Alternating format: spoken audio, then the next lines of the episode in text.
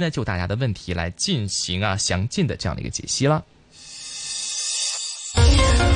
上海东广新闻台，上海东广新闻台，香港电台普通话台，香港电台普通话台。联合制作，联合制作，沪港经济通，沪港经济通。上海、香港、长三角城市群、粤港澳大湾区以及关注沪港经济发展的海内外听众朋友，欢迎您在每周同一时间收听由上海东广新闻台、长三角之声、香港电台普通话台联合制作的沪港经济通。大家好，我是上海东广新闻台长三角之声的主持人高松。大家好，我是香港电台普通话台的主持人刘明正，很高兴能够在节目当中为大家分享最新的香港及粤港澳大湾区城市群的资讯，并且与大家一起关注上海大都市圈以及长三角城市群的发展现状。让我们马上把时间交给高松，介绍本周上海方面的经济焦点。好的，谢谢明正。我们来关注本周上海方面。再过不久，全球的目光将再次汇聚到上海的国家会展中心。商务部近日举行中外媒体吹风会，中国国际进口博览会组委会办公室主任、商务部副部长王炳南介绍习近平主席出席第二届中国国际进口博览会相关情况，并回答记者提问。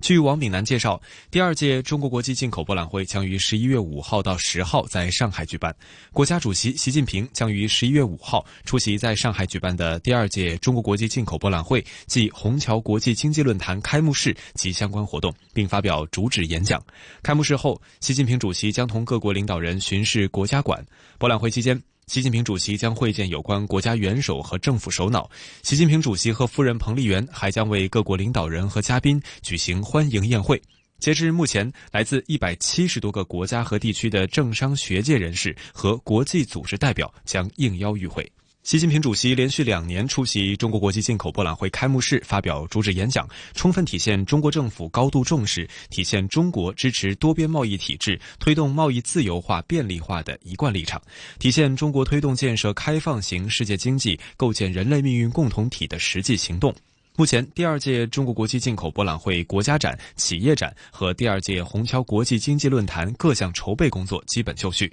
第二届虹桥国际经济论坛主题为“开放创新，合作共赢”，由开幕式主论坛和五场分论坛组成，预计将有四千多名来自各个国家和地区的政商学界和国际组织代表与会。王炳南指出，习近平主席在首届中国国际进口博览会开幕式主旨演讲中指出，中国国际进口博览会不仅要年年办下去，而且要办出水平、办出成效，越办越好。我们紧紧围绕这一总要求，努力实现第二届进口博览会办得更好。王炳南表示，第二届进口博览会是中国主办的一场重要国际盛会，也是今年主场外交收官之作。在最后冲刺阶段，我们将全力以赴做好各项筹备工作，确保展会和论坛圆满成功。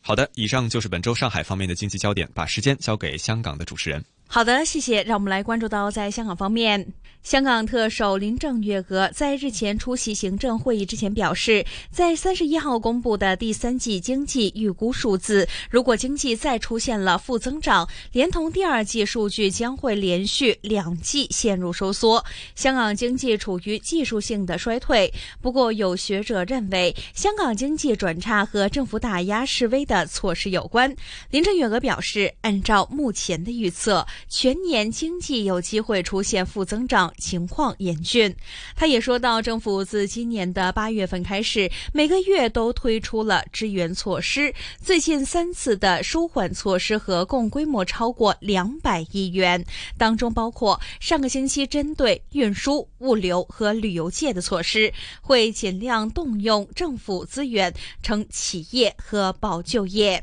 期望立法会可以批出拨款。他又说，政府会密切监察经济下行的情况，不会待财政预算案公布时才会公布纾困措施。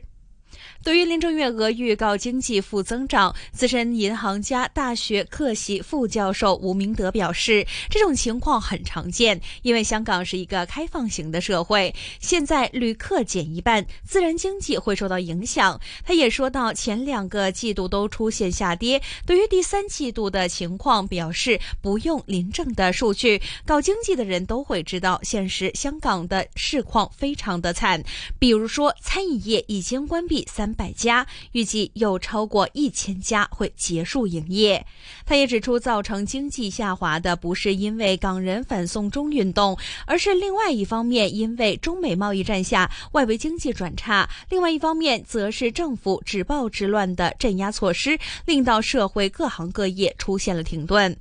在怎么样纾困方面，他说到希望政府能够舒缓民怨，希望政府能够舒缓民怨，令到社会尽快恢复正常。同时，也应该响应零售管理协会主席谢秋安仪所提倡的，就是大业主承担社会责任，租期减半，帮助中小企业共度难关。好的，以上就是本周香港方面的经济焦点。再把时间交给上海方面的主持人，来关注到上海大都市圈和长三角城市群发展的最新话题。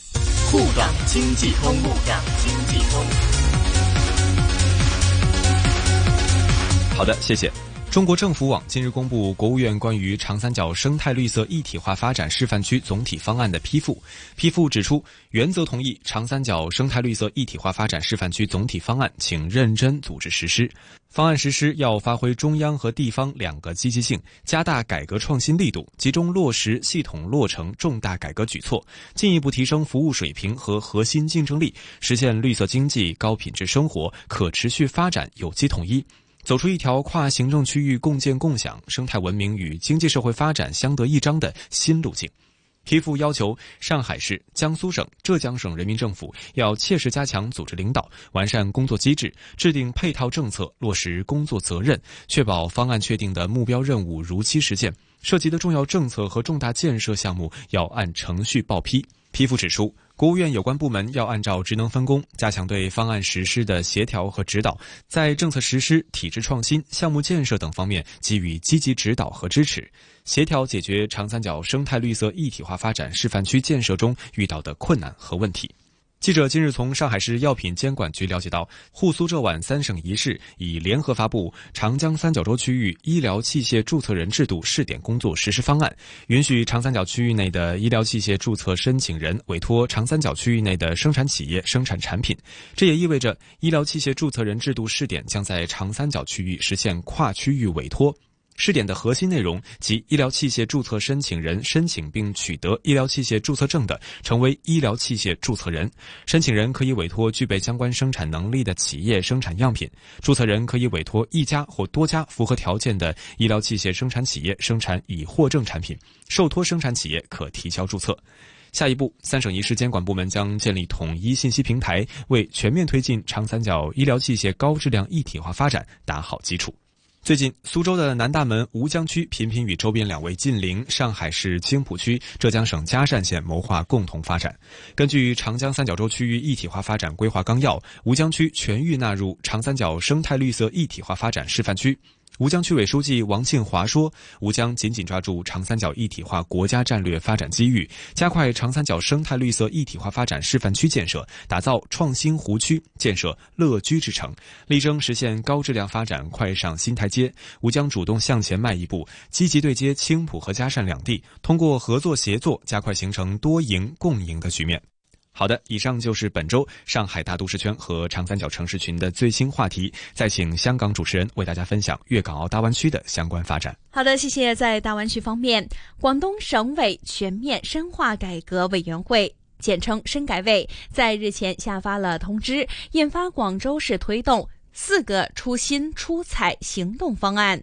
要求广州充分发挥好粤港澳大湾区和深圳先行示范区双区驱动效应。不断深化广深双核联动，其中再度提及了谋划建设广深第二条高铁路线。通知里面指出，广州推动综合城市的功能、城市文化综合实力、现代服务业、现代化国际化营商环境四个方面的出新出彩，实现老城市新活力。是中共总书记习近平对广州、广东的重要指示要求，各地各部门都要把支持这项工作和支持深圳先行示范区建设紧密结合，以同等的力度全力推动实施。项目当中关于广深双核联动的内容一共有十七项，包括。谋划建设广深第二高铁，加强上下游产业链合作，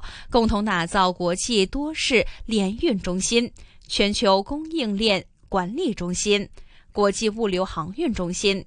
两地深化港口基础设施建设合资合作，共同争取国际国内重大展会落户两市，并合力布局，深化产业、科技、金融、基础设施等等领域的合作，共同做优、做强、做大珠三角核心区，与深圳共建人工智能与数字经济省实验室，共同打造。数字经济创新发展实验区等等。